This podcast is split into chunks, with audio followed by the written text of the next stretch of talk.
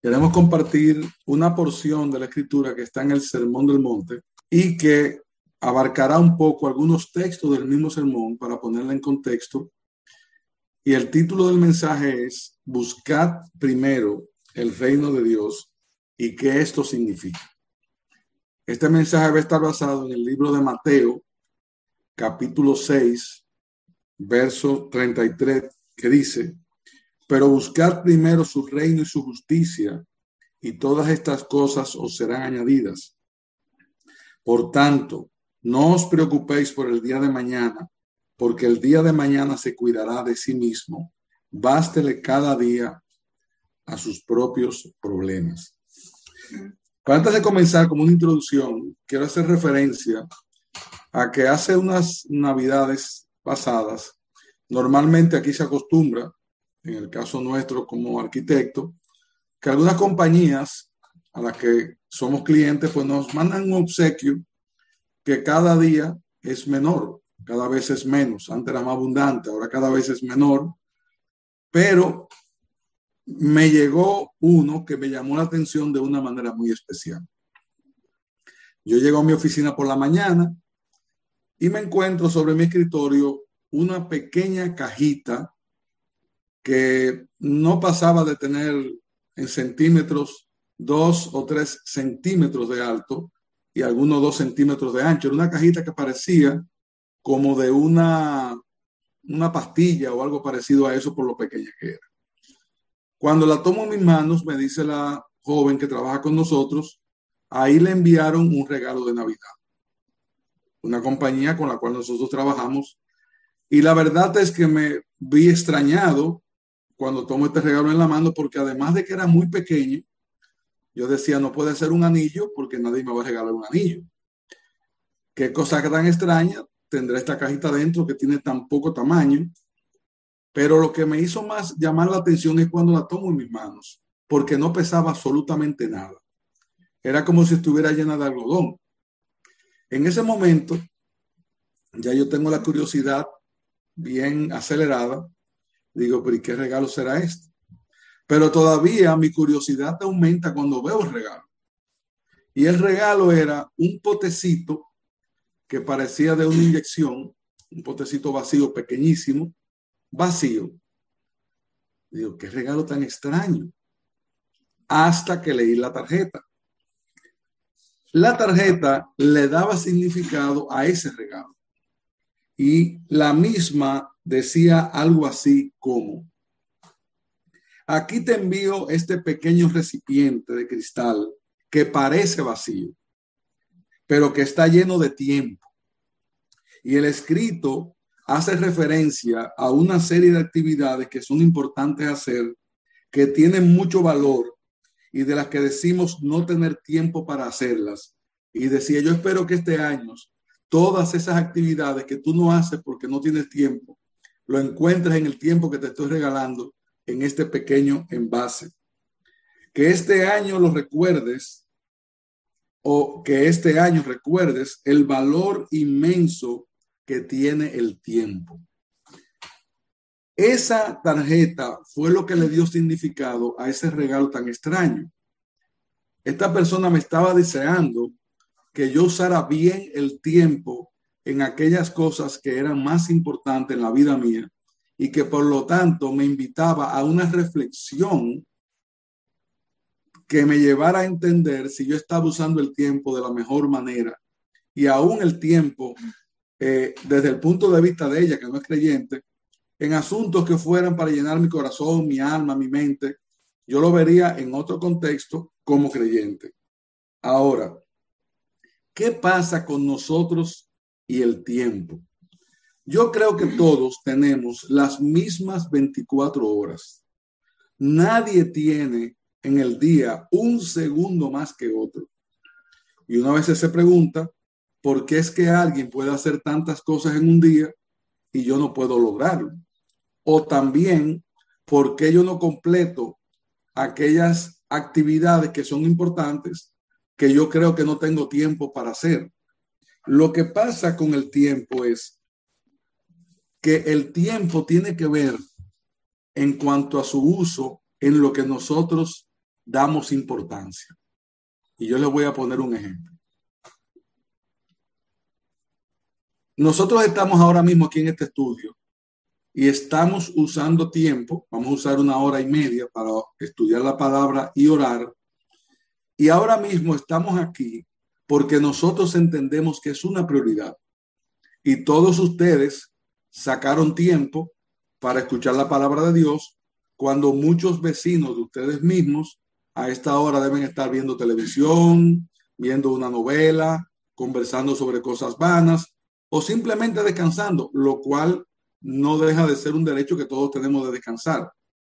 Ahora, ¿qué ustedes decidieron? Tomar una hora y media del tiempo para hacer algo que es edificante, bueno y que provoca comunión entre los hermanos en gran manera, lo que hace que el uso del tiempo de ustedes es probable que en este momento sea más valioso que el uso que el tiempo otros le dan haciendo otras cosas que no tienen mucha importancia.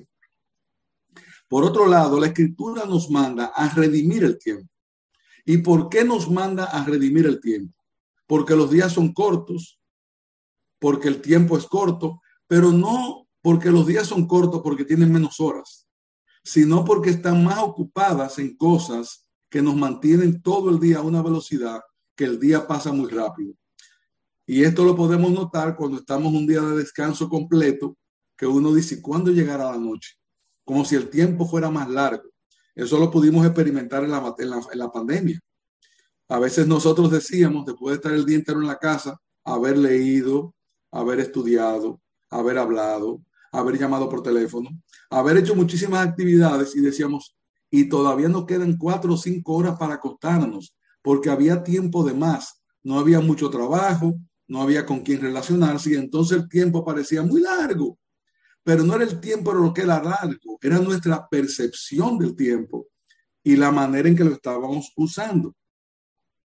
El tiempo, amados hermanos, es después de las cosas espirituales, lo único que nosotros no podemos recuperar. Mire, usted se puede quedar pobre, usted puede perder la salud, usted puede perder muchas cosas y las puede volver a recuperar lo único que usted no puede recuperar nunca es el minuto que acaba de pasar. Lo que pasó, ya pasó. Y ese tiempo ya pasó. Ya no se va a recuperar, ya usted lo perdió. Por lo tanto, es un bien valioso porque es irrecuperable, porque es insustituible y porque va caminando sin que se detenga. Tú no puedes detener el tiempo y por lo tanto debes tomar el tiempo para hacer primero lo que es más importante y así tu día de 24 horas, si lo mantienes con las prioridades correctas, tú podrás usar el tiempo de una manera adecuada. Ahora, como creyente, ese texto que leímos de Mateo capítulo 3 nos dice, pero Buscad primero su reino y su justicia, y todas estas cosas serán añadidas. Por tanto, no os preocupéis por el día de mañana, porque el día de mañana se cuidará a sí mismo. Bástele a cada día sus propios problemas o bástele a cada día su propio mal. Vamos a dividir este estudio en tres partes, para los que toman nota, que veo que algunos lo hacen. Lo primero es, ¿qué es el reino de Dios? Porque habla aquí de buscar primero el reino de Dios. Por otro lado, ¿a quién se le está pidiendo que busquen ese reino? ¿Cuáles son los ciudadanos y cuáles son las características que tienen esos habitantes de ese reino? Y finalmente, ¿qué significa en la práctica buscar primero el reino de Dios. Si nosotros entendemos que el reino de Dios es una prioridad. Vamos a ver el primer punto. ¿Qué es el reino de Dios?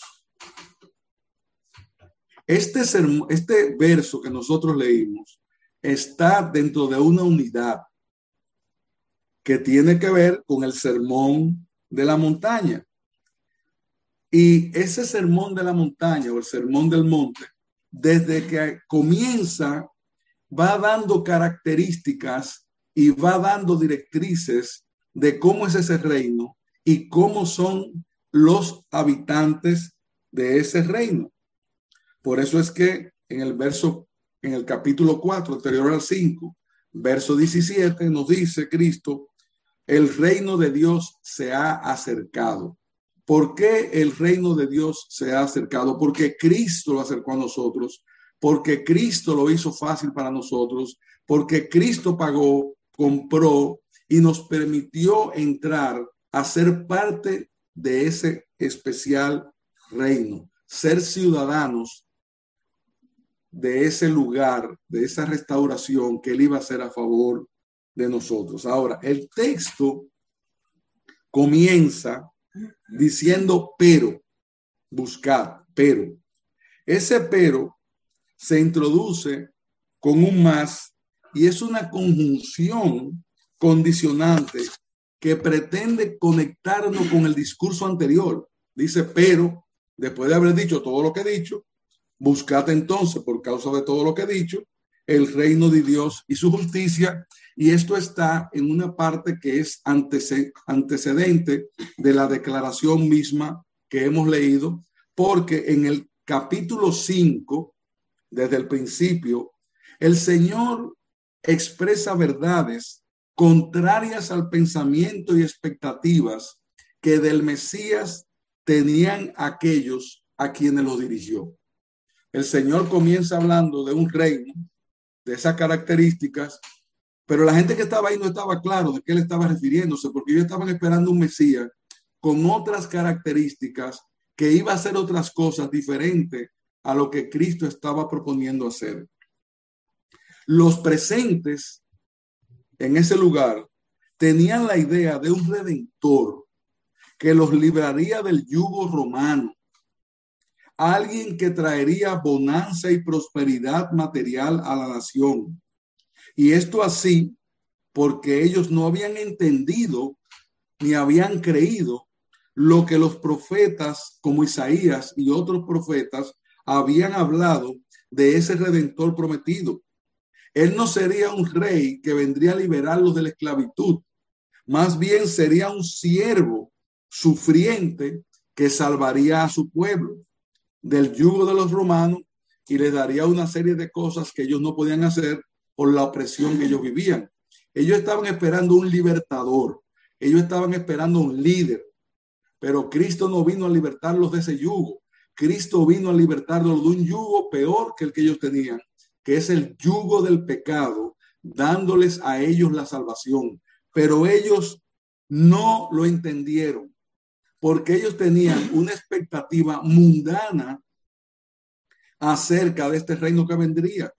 Ellos estaban esperando un guerrero, ellos estaban esperando un príncipe, ellos estaban esperando otra persona, no este humilde siervo que venía a predicar acerca de aquellas cosas y, y el carácter de los que deberían ellos hacer para pertenecer a ese reino que él había traído y que era parte de nosotros ahora, que podíamos acceder a él por medio de su muerte en la cruz, que acercaba al hombre a Dios, lo hacía heredero de ese reino y cambiaba su condición espiritual para entrar no solamente en la esfera de ese reino, sino para tener una vida eterna con su Salvador, con su Señor. Y ese era el reino que él había venido a predicar y que ellos en ese momento no entendieron.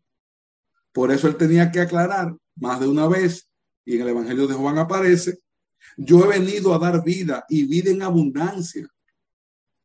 Mi reino no es de este mundo, no es comida ni es bebida, mi reino no es algo material.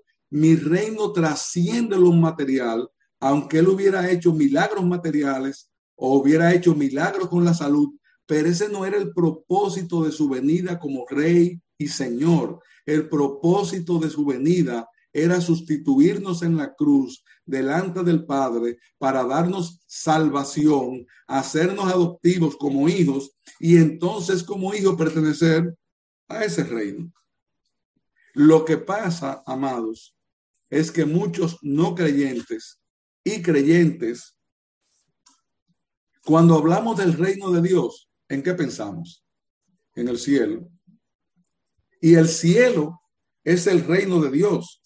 Sin embargo, el Sermón del Monte y otros pasajes del Nuevo Testamento nos señalan que el reino de Dios es el cielo, pero es también la esfera de gobierno y autoridad bajo la cual debemos vivir los creyentes en todas las áreas de nuestra vida, no importa el lugar geográfico donde nos encontremos, porque el reino de Dios está en todas partes.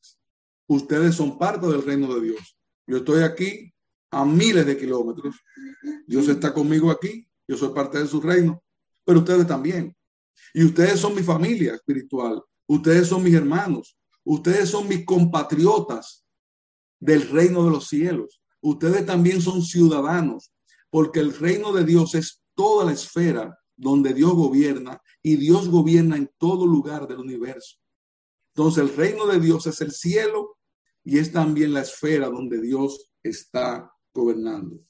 Por lo tanto, ¿qué es buscar o anhelar el reino de Dios?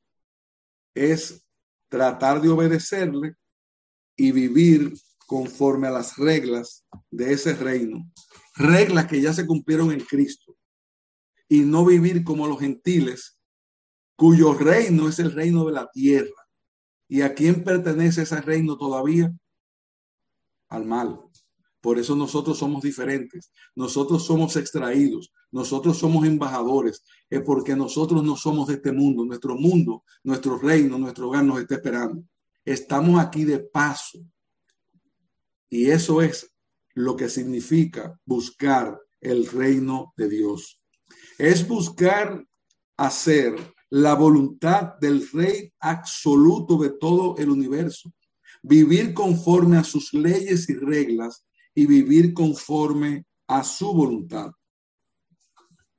Por eso es que desde el capítulo 5, lo que el Señor está describiendo en esos versos es el carácter que tiene todo aquel que dice pertenecer a ese reino, que no depende, como decía ahorita, ni de dónde naciste, ni la ciudadanía que tienes, ni nada por el estilo. Tú tienes una autoridad de Dios delante de ti, no importa el lugar donde tú estés.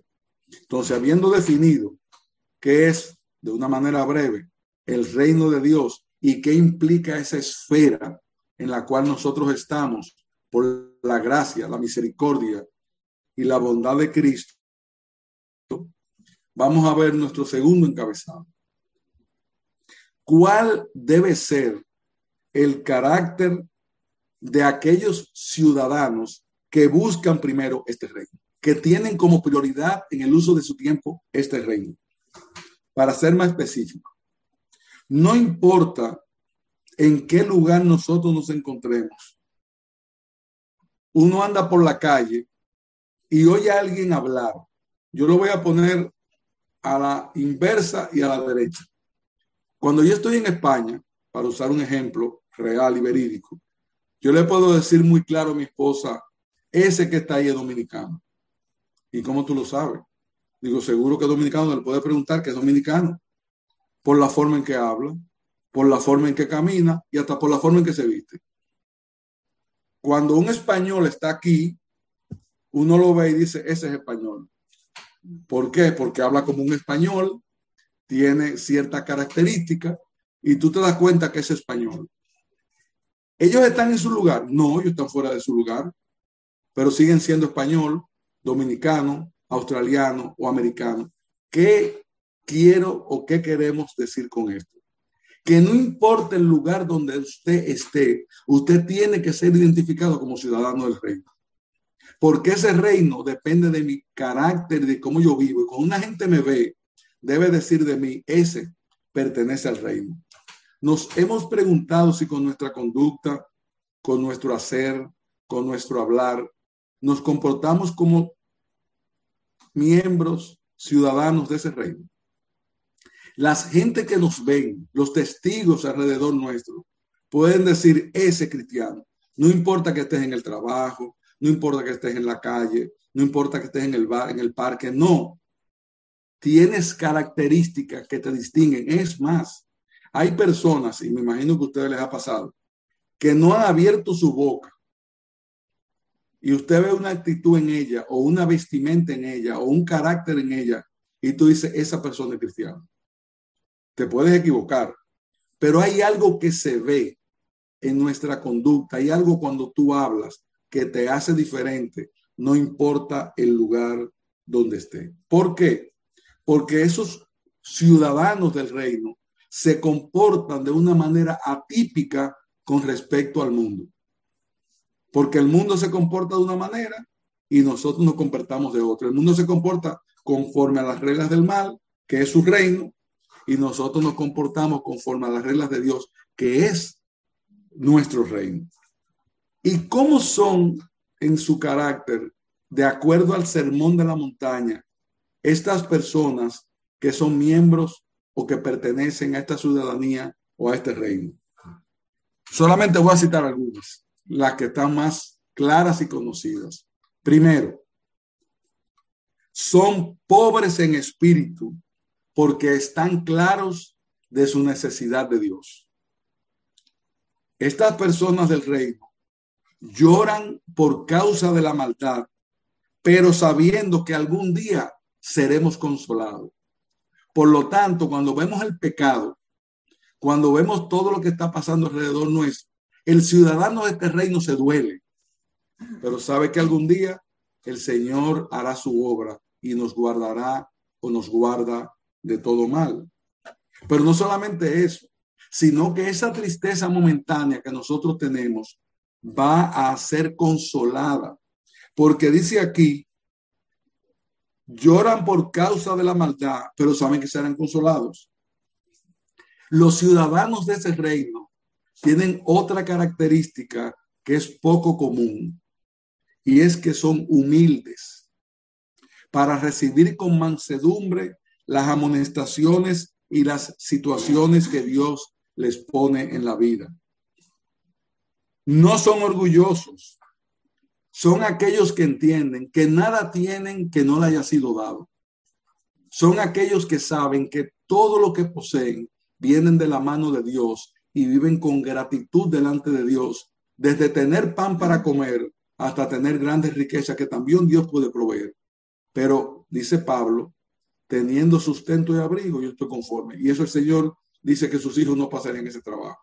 Ahora, los ciudadanos de ese reino son personas humildes de corazón que viven con esa humildad y como son humildes de corazón, saben que todo lo que hacen y necesitan viene de Dios y por eso viven conectados con Él en oración, porque saben que ellos mismos no pueden.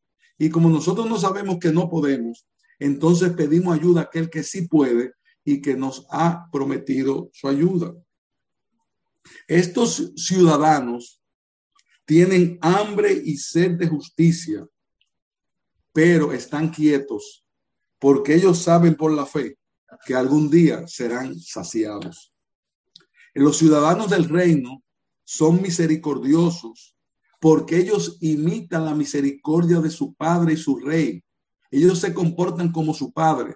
Por eso brindan misericordia a los hermanos, a los que no son hermanos, y aman aún a sus propios enemigos, que es un grado muy grande de amor. Cuando tú amas, le haces bien a aquel que te ha hecho mal. Por otro lado, estos ciudadanos tratan de ser limpiados pidiendo perdón cada día por la sangre de Cristo, porque están llamados a ser limpios de corazón. Y como nosotros tenemos un corazón ligado a la maldad propia de cada uno, estamos todo el tiempo buscando delante del Señor que Él limpie nuestro corazón, que Él guarde nuestros ojos, que Él guarde nuestras palabras, porque queremos imitar al gobernante de este reino, queremos imitar a nuestro Salvador. Y lo grande es que el soberano nos da la gracia para que podamos actuar de esa manera. Es simplemente estar pegados a la vid y dice que tendremos muchos frutos. Los ciudadanos de este reino son pacificadores, no son pleitistas, no son aquellos que viven reclamando sus derechos. Los ciudadanos de este reino son personas que apaciguan las cosas que están alrededor, no le echan fuego, sin violar la verdad. Pero hay muchas formas de decir la verdad y hay muchas formas de reclamar el derecho, porque no es que no reclamemos el derecho, es la forma en que lo hacemos. A veces estamos en un lugar haciendo una fila o cola, no sé cómo ustedes le llaman, esperando un turno, alguien entra y ahí mismo nosotros decimos de todo por la boca. Somos pacificadores cuando hacemos eso. Nosotros podemos reclamar nuestro derecho de que nos toque ese turno, pero de una manera tal que llame la atención porque lo estoy haciendo de una manera que no lo hacen los demás, porque yo pertenezco a otro reino, yo me comporto de otra forma, yo soy de otra manera. Porque nosotros tenemos que entender que los ciudadanos de este reino tienen que ser sal y luz de la tierra. Porque si somos insípidos, si no salamos, ¿para qué sirve la sal? La sal sirve para salar y nosotros salamos con nuestra conducta, con nuestro hablar y con nuestro caminar. Somos luz, somos luz del mundo. Por lo tanto, ¿por qué somos luz? Porque en nosotros brilla la luz de Cristo. Porque en nosotros brilla nuestra conducta. Porque en nosotros brilla un amor que los demás no tienen y los otros ven en nosotros aquellos que ellos quisieran tener. Es como si desearan yo quisiera eso que tú tienes porque yo lo veo en ti. Y por eso somos luz. Estamos llamados, como dice la oración del Padre nuestro, a anhelar que venga pronto su reino, para que sea instalada la justicia en toda su expresión. Yo supongo que ustedes, como nosotros aquí, vivimos muy inconforme con las medidas del gobierno constantemente, sobre todo ahora que los gobiernos están en una dirección bastante deprimente, bastante negativa, bastante diferente a lo que nosotros pensamos. Y por lo tanto, es verdad que nosotros debemos ahora tratar de vivir sabiamente en medio de toda la adversidad que tenemos, tanto en España como aquí, como en todos lugares. Cada vez los gobiernos están más corrompidos y poniendo leyes más anticristianas. Pero es que nosotros no somos de este reino. Y por eso debemos pedir al Señor que venga pronto, para que sea instalada pronto el reino de justicia, porque ahí es que nosotros estaremos quietos y tranquilos, porque nuestro gobernador legislará conforme a la bondad y al amor. Por lo tanto, los ciudadanos del reino viven anhelando que el rey ya venga y que sea transformada esta tierra y que podamos vivir en esa esfera completamente que es llamada cielo, pero nosotros vivimos luchando con el cielo. Hay alguien que decía que todo el mundo quiere ir al cielo, pero nadie se quiere morir.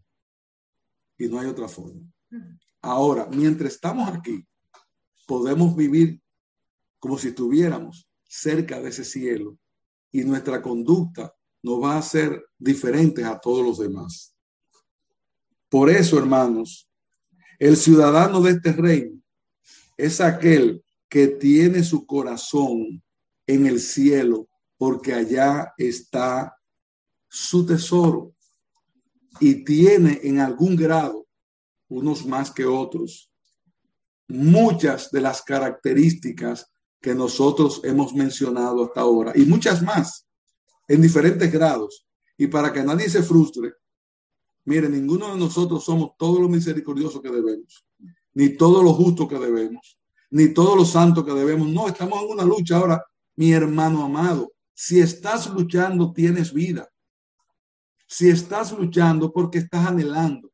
Si estás luchando, el Señor te ayudará a ser cada día mejor. Lo difícil es cuando estás conformado a esa vida que te rodea y la aceptas como si fuera normal. No, hermanos, si nosotros queremos hacer tesoros en el cielo, dice que allí donde está nuestro tesoro es el lugar donde debe estar nuestro corazón. Eso no quiere decir que no disfrutemos de las bendiciones que Dios nos da aquí en esta tierra, pero no estamos apegados a ella, porque esa no es nuestra porción. Nuestra porción nos está esperando en otro lugar que es perfecto, donde gozaremos de la paz, de la tranquilidad y de, la benevolencia de un rey que actuará de otra manera a lo que nosotros estamos acostumbrados a ver en este lugar donde vivimos. Por eso advierte la palabra. Por tanto, tened cuidado cómo andáis, no como insensatos, sino como sabios, aprovechando bien el tiempo porque los días son malos. Así pues, no seáis necios, sino entended cuál es la voluntad del Señor. Por eso, amados, decía al principio que es importante redimir el tiempo, tener cuidado en qué los empleamos. No quiere decir que no tengamos tiempo de descanso, que no tengamos tiempo. No, eso no sé, no es. Es decir, hoy dediqué mi tiempo al Señor y vivir delante de Dios todo el tiempo. Porque aún cuando estamos descansando podemos hacerlo delante de Dios con limpia conciencia. Y que todo lo que nos llega a la mano viene fruto de la mano del Señor. Hasta aquí hemos visto qué es el reino de Dios. Luego vimos cómo son los ciudadanos de ese reino. Y ahora vamos a ver en tercer lugar qué significa entonces buscar primero el reino de Dios. Para buscar primero el reino de Dios es necesario entender lo que nos dice Mateo 24 al 32, que vamos a leer desde el 19, aunque es una porción un poco larga, pero yo creo que es vital leerla para poder entender qué significa esto. Dice así la palabra de Dios. Estoy leyendo una versión diferente a la de ustedes, por si ven alguna palabra que no se parece. Es la Biblia de las Américas. No os acumuléis tesoros en la tierra, donde la porilla y la herrumbe destruyen, y donde ladrones penetran y roban, sino acumulaos tesoros en el cielo, donde ni la polilla ni la herrumbe destruyen, y donde ladrones no penetran ni roban, porque donde esté tu tesoro, allí estará también tu corazón. Sigue en el verso 25 de Mateo 6, por si no mencioné el capítulo.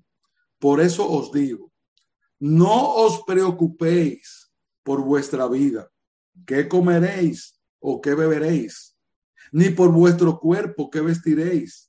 ¿No es la vida más que el alimento y el cuerpo más que la ropa o el vestido? Mirad las aves del cielo, que no siembran ni ciegan, ni recogen en graneros, y sin embargo vuestro Padre Celestial las alimentas, las alimenta. ¿No sois vosotros de mucho más valor que ellas? ¿Y quién de vosotros, por ansioso que esté, puede añadir una hora al curso de su vida? Y por la ropa ¿por qué os preocupáis? Observad cómo crecen los lirios del campo. No trabajan ni hilan. Pero os digo que ni Salomón en toda su gloria se vistió como uno de estos. Y si Dios viste así la hierba del campo que hoy es y mañana es echada al, al horno, no hará más mucho más por vosotros, hombres de poca fe. Por tanto, no os preocupéis diciendo qué comeremos o qué beberemos o con qué nos vestiremos, porque los gentiles buscan ansiosamente, y esa palabra es importante, buscan ansiosamente, yo podría añadir ahí primariamente, con mucho interés, ocupando mucho tiempo. Buscan ansiosamente todas estas cosas que vuestro Padre Celestial sabe que vosotros que necesitáis, porque Él sabe que necesitamos todas esas cosas. Pero buscad primero su reino y su justicia, y todas estas cosas os serán añadidas. Por tanto, no os preocupéis por el día de mañana, porque el día de mañana se cuidará de sí mismo. Bástale a cada día sus propios problemas. Este texto lo que nos está diciendo es, mira, las cosas de la vida que tú necesites, yo te las voy a proveer. Dale prioridad a lo que es espiritual, a lo que es del reino. Pero, decía un autor, que los creyentes entregan su vida a Cristo por la fe de que Dios le dará vida eterna, pero no tienen esa misma fe para creer que si buscamos primero su reino, Él proveerá de todas las cosas necesarias. Es necesario que Él se acerque a Dios y crea que le hay y que es galardonador de los que le buscan. Por eso el reino de Dios es un reino de justicia. Estas dos cosas, reino y justicia, van juntos. En realidad, el reino de Dios significa justicia porque el reino de Dios no es comida ni bebida, sino justicia y paz y gozo en el Espíritu Santo. Lo que Dios nos está dando es mucho más valioso que lo que nosotros vivimos buscando. Esto se resume diciendo, invierte tus prioridades. No es que dejes de trabajar. No es que dejes de hacer las labores, porque eso es parte de lo que tú haces para la gloria de Dios. No es que ahora te sientes a esperar que las cosas lleguen solas, porque no van a llegar. Dios hizo un sistema. Lo que estamos diciendo, que esas cosas no deben ser prioritarias por encima de la vida del reino, de la vida del creyente. Tu trabajo no puede llevarte de tal manera que tú no tengas tiempo para hacer un tiempo de comunión con Dios. Tu trabajo te debe llevar a ti a alabar a Dios cuando lo haces. Hacerlo bien para la gloria de Dios es vivir pendiente de que tú vives en otra esfera que no es la esfera del mundo. Porque es importante, hermanos, que trabajemos. Es más, Dios lo manda. Dice Pablo que no trabaja, que no coma. Pero es más importante, tan importante como trabajar, invertir tiempo en la familia, invertir tiempo en la comunión con los hermanos, invertir tiempo en la iglesia, invertir tiempo estudiando la palabra, invertir tiempo como ahora en saciarnos, en llenarnos, en comunicarnos, en orar. No es dejar de hacer una cosa para hacer la otra, es que una no sea mayor en nuestro interés de interior que la otra. Él nos llama a trabajar, Él nos llama a vivir de esa manera, pero cuidado, porque muchas veces no tenemos tiempo para las cosas que son más importantes, porque las estamos gastando en lo que es menos importante. Y eso es lo que este texto quiere poner en nuestros corazones. Trabaja, pero eso no es lo más importante. Vístete, pero eso no es lo más importante. ¿Por qué? Porque los lirios del campo se visten. Ahora, los lirios del campo no están preocupados de que en el invierno se le van a secar las hojas. Ellos saben que en verano volverán a reverdecer de nuevo. Ellos están tranquilos. Los pájaros, Dios no le pone la comida en la boca. Ellos salen a buscarla. Pero una vez que han comido y están tranquilos, empiezan a cantar. Deberíamos nosotros también cantar. Lo que pasa es que en el mundo en que vivimos, como tenemos las prioridades invertidas, eso es trabaja, trabaja, trabaja, trabaja. Y muchas veces estamos trabajando por una necesidad, pero muchas veces nos podemos examinar y darnos cuenta que trabajamos para tener más. Tenemos queremos tener más. Y como queremos tener más, estamos invirtiendo la prioridad. No damos el tiempo a Dios que Dios amerita para tener cosas que se van a quedar. Mire, cuando usted se muera, usted puede tener todos los millones del mundo y cuando usted se vaya no se lleva nada. Prepare millones allá arriba ahí es su tesoro y ahí debe estar nuestro corazón. Vamos a trabajar, vamos a ser diligentes, vamos a ser consecuentes con, lo, con la sociedad en que vivimos. Pero hermanos, pongamos en su lugar nuestras prioridades. Eso es lo que significa buscar primero el reino de Dios, porque todas esas cosas que Dios sabe que tenemos necesidad son añadiduras son añadiduras.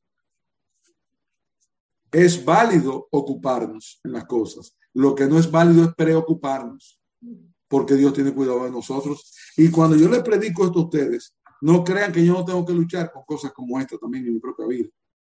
Con no estar preocupado, con no afanarme, qué pasará con el trabajo, qué pasará con la pandemia, qué pasará con aquello, pero yo no debería estar preocupado porque Dios tiene control. Yo debería estar tranquilo, confiando que mi Padre Celestial, en cuyo reino yo habito, tiene cuidado de esas cosas. O yo no lo creo. Lo creemos, hermanos, de verdad. Yo creo que yo necesito creerlo más para vivir más tranquilo.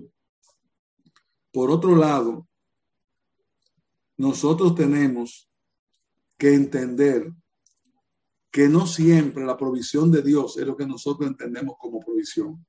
Hay veces que Dios nos quita cosas porque Él tiene un bien mayor que darnos.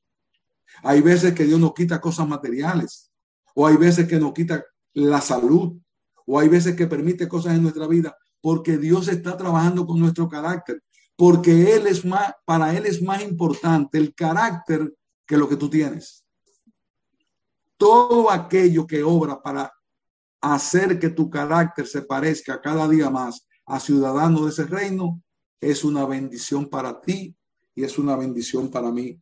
Por tanto, debemos procurarla con diligencia. Por eso, hermanos, si examinamos en la forma que invertimos nuestro tiempo, vamos a saber cómo es nuestro carácter. ¿Qué yo le doy prioridad? ¿Qué para mí es muy importante? Mi familia, la iglesia, el tiempo a solas con Dios, la lectura de la palabra. Si todo eso es importante para ti, tú estás viviendo como un ciudadano del reino. Si no, vamos a trabajar para que así sea, porque todas las cosas han de ser desechas y por lo tanto lo único que permanece es lo que nosotros hayamos depositado en aquel lugar donde estaremos reinando con Dios por siempre.